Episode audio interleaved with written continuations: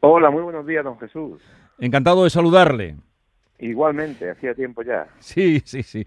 Eh, terminó el primer debate de investidura de Alberto Núñez Feijó en el Congreso de los Diputados. Feijó ha perdido la primera votación, 178 eh, en contra, 172 a favor. ¿Existe alguna posibilidad de que pueda cambiar este resultado de aquí al viernes? ¿Se puede negociar todavía? Efectivamente, ayer eh, la candidatura del presidente Feijó perdió la votación, pero creemos que ganó el debate, ganó la batalla de los principios y sobre todo los españoles pudieron comprobar cómo hay un candidato a presidente y un partido que ganó las elecciones, que es el Partido Popular, que se va a erigir en muro de contención a lo que pueda venir y a lo que estamos viendo que va a venir, que es una negociación inaceptable, una cesión inaceptable y posiblemente una investidura de un candidato que está dispuesto a desgastar a España para elegirse en presidente del gobierno. De todas formas, queda una segunda votación. Es muy complicado, evidentemente, que cambie el sentido de la votación del día de ayer, pero nosotros, evidentemente, ayer creo que pusimos pie en pared. Eh, sería un Feijo o como hombre de Estado y un candidato que, evidentemente, eh, prefirió no renunciar a los principios de todos eh, y evidentemente mantenerse en la posición del constitucionalismo democrático, que es el que nunca, nunca debió abandonar el Partido Socialista. O sea, ¿usted da por hecho que Pedro Sánchez será investido presidente? No, bueno, vamos a ver todo lo que pasa, ¿no? Todavía queda una segunda votación el próximo viernes. a su majestad el rey debe proponer a un nuevo candidato de investidura. Eh, lo que es inaceptable es que se esté negociando bajo cuerda, una negociación que confirman a los independentistas y que oculta a Sánchez y que evidentemente la sesión de los independentistas, como estamos viendo, pasa por sí o sí amnistía y referéndum, cosas que no cabe o tienen difícil encajar en la Constitución. por tanto, las exigencias de los independentistas eh, pueden ser demasiado lejos para que Sánchez la pueda encajar dentro de la ley. ¿En el fondo cree usted que todo se reduce a Feijó o amnistía?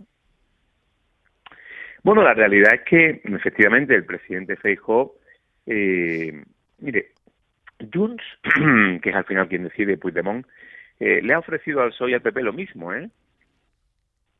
Le ha pedido al PP y al PSOE lo mismo para la investidura. El PP ha dicho que no, que no vamos a sobrepasar esas líneas rojas de agredir la Constitución y de dar una amnistía y un referéndum. Sánchez es posible que lo haga, esa es la diferencia entre uno y otro, los principios, ¿no? Ahora bien, vamos a ver qué pasa. Está voto de Toro y evidentemente lo que está claro es que el partido de Sánchez, digo bien, ¿eh? porque al Partido Socialista se le han caído varias letras. Le queda la P de Sánchez. Ni socialista, ni obrero, ni español. Hay cientos de socialistas clamando por esta infamia. Unos lo hacen en público, otros lo hacen en los pasillos de los plenos de los ayuntamientos, de las diputaciones, de los parlamentos, del propio Congreso. Otros en privado, como te decía, ¿no? Eh, porque esto no es el PSOE de toda la vida con sus errores y sus aciertos, que fue garante de la Constitución, defensor de la transición y defensor de la democracia. Eh, tú no puedes entregar a los que quieren romper España la llave de la gobernabilidad, cuando ellos mismos dijeron que la gobernabilidad de España le importaba un comino. No todo vale con tal de sentarse en el sillón de la Moncloa. Y así las cosas, con este panorama que, que usted plantea, señor Bendodo, ¿le cedería el PP siete votos al PSOE para que no necesitara Junts para la amnistía? Bueno, todavía queda mucho para eso. Nosotros estamos ahora mismo en una segunda votación, a ver lo que pasa. Yo creo que Sánchez ya ha elegido sus socios, ya los ha elegido, que es eh, el independentismo y los que quieren romper España. No se quiso sentar prácticamente eh, con el Partido Popular salvo unos minutos y no quiere saber nada de nosotros. España ha funcionado bien y los mejores momentos de nuestro país es cuando los dos principales partidos nos hemos entendido y hemos llegado a acuerdos. Eso ahora es imposible con este PSOE. con el PSOE que venga después es posible, ¿no? Por tanto, lo más triste es que Sánchez ha vinculado su futuro a los que quieren romper España y no entiende otro tipo de socios ahora mismo. O sea que, dice usted, eh, deduzco que no descartaría esa posibilidad con otro PSOE o sin Pedro Sánchez, no lo de yo no he dicho eso. Yo sí echo de menos el PSOE de que con nuestras diferencias amplias, ¿eh? eh sí conseguíamos tener un punto de encuentro para los temas esenciales y, y, clave de nuestro país. Eso ha existido en democracia siempre. Los dos partidos se han entendido y con este PSOE de Sánchez es absolutamente imposible porque ha volado todos los puentes. ¿Cuándo se enteraron ustedes que Pedro Sánchez no iba a dar la réplica a Feijó en el debate de investidura? Pues allí in situ, en cuanto la presidenta del Congreso lo nombró, pero oiga, a mí me pareció bien eh, que propusieran a, al faltón del el exalcalde de Valladolid, Oscar Puente, porque mm, es un perfecto reflejo de lo que Pedro Sánchez ha convertido al Partido Socialista. La intervención de Óscar Puente, que fue un macarra, por decirlo de alguna manera, ¿no?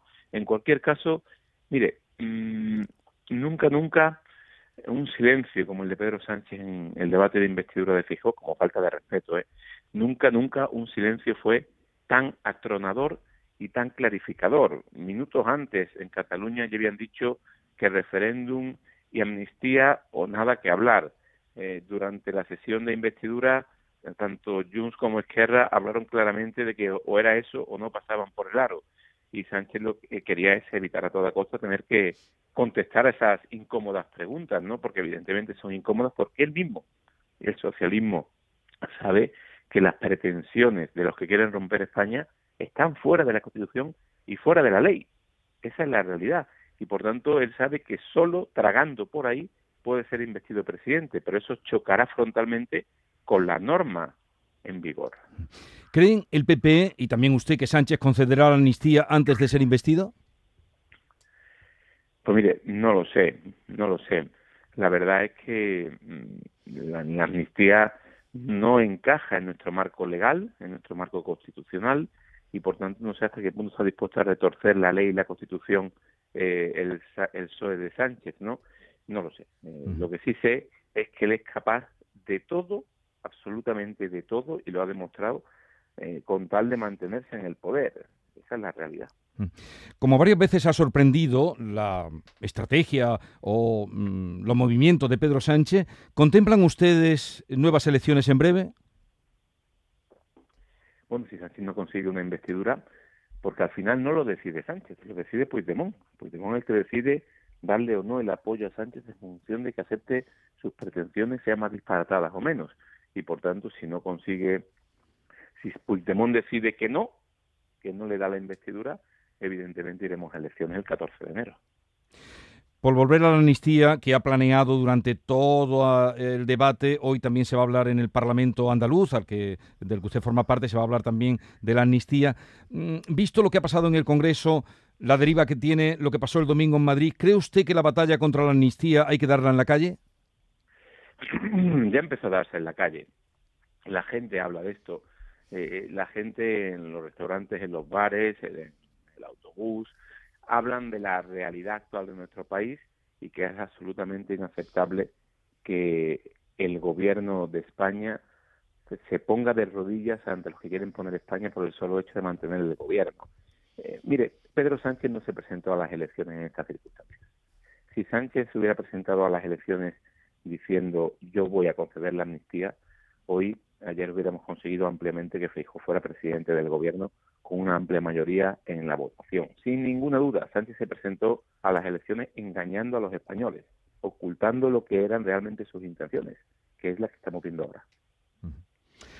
Estamos hablando con Elías Bendodo, coordinador general del Partido Popular. Señor Bendodo, le pregunta a Manuel Pérez Alcázar, que también usted conoce de cuando estaba por aquí. Buenos días, señor Bendodo. Eh, ¿No han conseguido ustedes que eh, el señor Sánchez se pronuncie sobre la amnistía en este debate? Hoy eh, va a hacer el Parlamento andaluz que se pronuncie en todos los grupos, incluido el Grupo Socialista. Ayer lo hacía el Grupo Socialista malagueño también, con esa moción que llevaba el Partido Popular al Ayuntamiento de Málaga.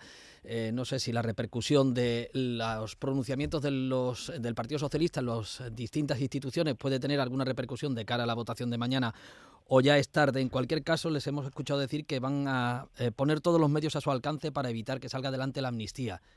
¿Hasta dónde van a llegar? ¿Tribunales? Efectivamente, todo lo que esté en contra de la ley, evidentemente el Partido Popular lo va a denunciar a la más, la más alta instancia, ¿no?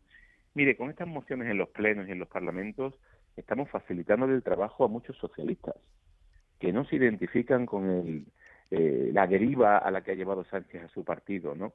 Eh, muchos socialistas, insisto, en los pasillos de los ayuntamientos, en los pasillos de los parlamentos, en los plenos, siempre off the record, te dicen que están absolutamente en contra de las decisiones que puede tomar Sánchez. Tienen una magnífica oportunidad de demostrárselo con su voto en esos plenos. Ayer vimos directamente al señor Feijo apelar al PNV, eh, ponerle en el espejo las contradicciones de las políticas del gobierno de Pedro Sánchez con las que tiene, con las que lleva a cabo el Partido Nacionalista Vasco. A pesar de que eh, Aitor Esteban eh, negó su apoyo al señor Feijo por, por la alianza que mantiene con Vox en esta investidura, a futuro hay posibilidad de reconciliar de llegar a una reconciliación con el PNV a futuro o de buscar una línea de entendimiento que permita a las tres formaciones eh, tener puntos de encuentro? Esos puentes no están rotos, pero evidentemente hoy, por lo que vimos ayer por la actitud del portavoz del PNV, son eh, absolutamente imposible, él no fue tajante. Ahora bien, yo le pregunto a Junts, pero sobre todo al PNV, ¿eh? cuando Sánchez habla de que hay una mayoría progresista y de izquierdas en el Congreso, ahí incluye a Junts y al PNV. Yo creo que Junts y sobre todo el PNV deberían explicarle a sus votantes que ahora ya son un partido progresista y de izquierdas. Eso tiene difícil encaje tanto en Cataluña como en el País Vasco y deberían explicarlo. Mm. Señor Bendodo, ¿la mentira es un arma política? Nunca debería serlo. Eso era lo que afirmaba Lenin, lo de la mentira es un arma política. Pero no debería serlo. A, los ciudadanos hay que decirle siempre, siempre la verdad, guste o no. Mire, Sánchez sí entiende que la mentira es un arma política, porque estamos en esta situación porque él utilizó ese arma política, la mentira. Él se presentó a las elecciones engañando a los ciudadanos porque nunca, nunca le dijo que iba a aceptar una amnistía. Dijo todo lo contrario. Hay muchas pruebas gráficas, muchas pruebas eh, de imágenes donde se ve a Sánchez diciendo y a muchos ministros que están en contra y que no encajan la Constitución. En cambio, eh, eso supuso eh, como mentira que hoy estemos en la situación que estamos y evidentemente hoy haya un fraude y el mm. fraude es que si Sánchez hoy se presentara a las elecciones sabiendo los españoles que él sí está dispuesto a dar la amnistía, otro gallo cantaría sin duda. Como hace tiempo que no hablamos, permítame, señor Bendodo, que le pregunte si usted se esperaba que trataran de ofenderle llamándole judío como hizo Amparo Rubiales? Pues yo esperaba que la tensión política no llegara nunca a esos extremos, ¿no?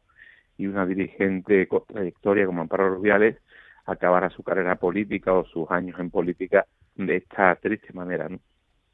Tuvo que dimitir de la presidencia del Partido Socialista de Sevilla. Usted fue un talismán para Juanma Moreno. ¿Lo será también para llevar a Feijóo a la Moncloa? Bueno, yo no sé si fui alemán. Yo fui un colaborador que le ayudó a conseguir los logros que tenemos hoy, que él lidera la región más pujante ahora mismo de nuestro país, que es Andalucía. Y eso es un orgullo para todos. Por cierto, hoy hay una entrevista. Con el presidente Feijóo intentaremos pues, trabajar en la misma línea, intentar construir eh, una alternativa a lo que pueda venir. Por cierto, hoy hay una entrevista amplia con el presidente de la Junta, Juanma Moreno, eh, una entrevista en los diarios del Grupo Yolí y donde dice eh, que le preguntan que si tiene ambición de dar el salto a la política nacional y dice que en absoluto. Yo eh, esa etapa la cubrí, o sea que dice que de aquí no se mueve. ¿Usted en Madrid echa de menos Andalucía? Siempre, siempre se echa de menos Andalucía, pero voy por allí todo lo que puedo, tanto por mi ciudad natal, Málaga, como Sevilla como por las demás provincias. Cuando tengo, como se suele decir, mono de Andalucía, cojo el coche o cojo el ave y, bajo hacia el sur, sin ninguna duda. Dígame una cosa, señor Bendodo, ¿tuvo algo que ver usted en la campaña de Verano Azul? Bueno, la campaña de Verano Azul es una decisión que se tomó en el seno del partido y todos dimos nuestra opinión ahí y era una campaña que yo creo que estaba bien planificada, pero a lo mejor no se ejecutó correctamente. Bien, pues eh, por aquí seguimos en verano, eh, con altas calores por su tierra, muy altas calores. Eh, gracias por habernos ascendido, señor Bendodo, coordinador general del Partido Popular. Un saludo y ya veremos qué nos depara mañana, viernes, la sesión y en el futuro, porque es un momento político también, pues inquietante, delicado, de incertidumbre en nuestro país. No sé usted cómo lo ve. Sí, sí, son momentos inéditos en nuestra historia democrática. Mire, eh, se va a dar posiblemente la circunstancia de que por primera vez en 45 años de democracia el partido que no ganó las elecciones generales gobierne. En ayuntamientos y en, comunidades autónomas eh, hay distintas circunstancias, ¿no? Y hay casos donde, pero por un partido y por otro, donde ha gobernado el que no ha ganado. Pero nunca, nunca, en 45 años de democracia, ha gobernado el que perdió las elecciones. Y eso pasa, puede pasar, eh, si Sánchez consigue la investidura, que insisto, estamos en estas circunstancias por un engaño del candidato del PSOE que nunca le dijo a sus posibles votantes que él pudiera aceptar una amnistía y un referéndum. Lo dicho, gracias por atendernos, un saludo y buenos días, señor Bendodo. Muchas gracias a ustedes. Adiós.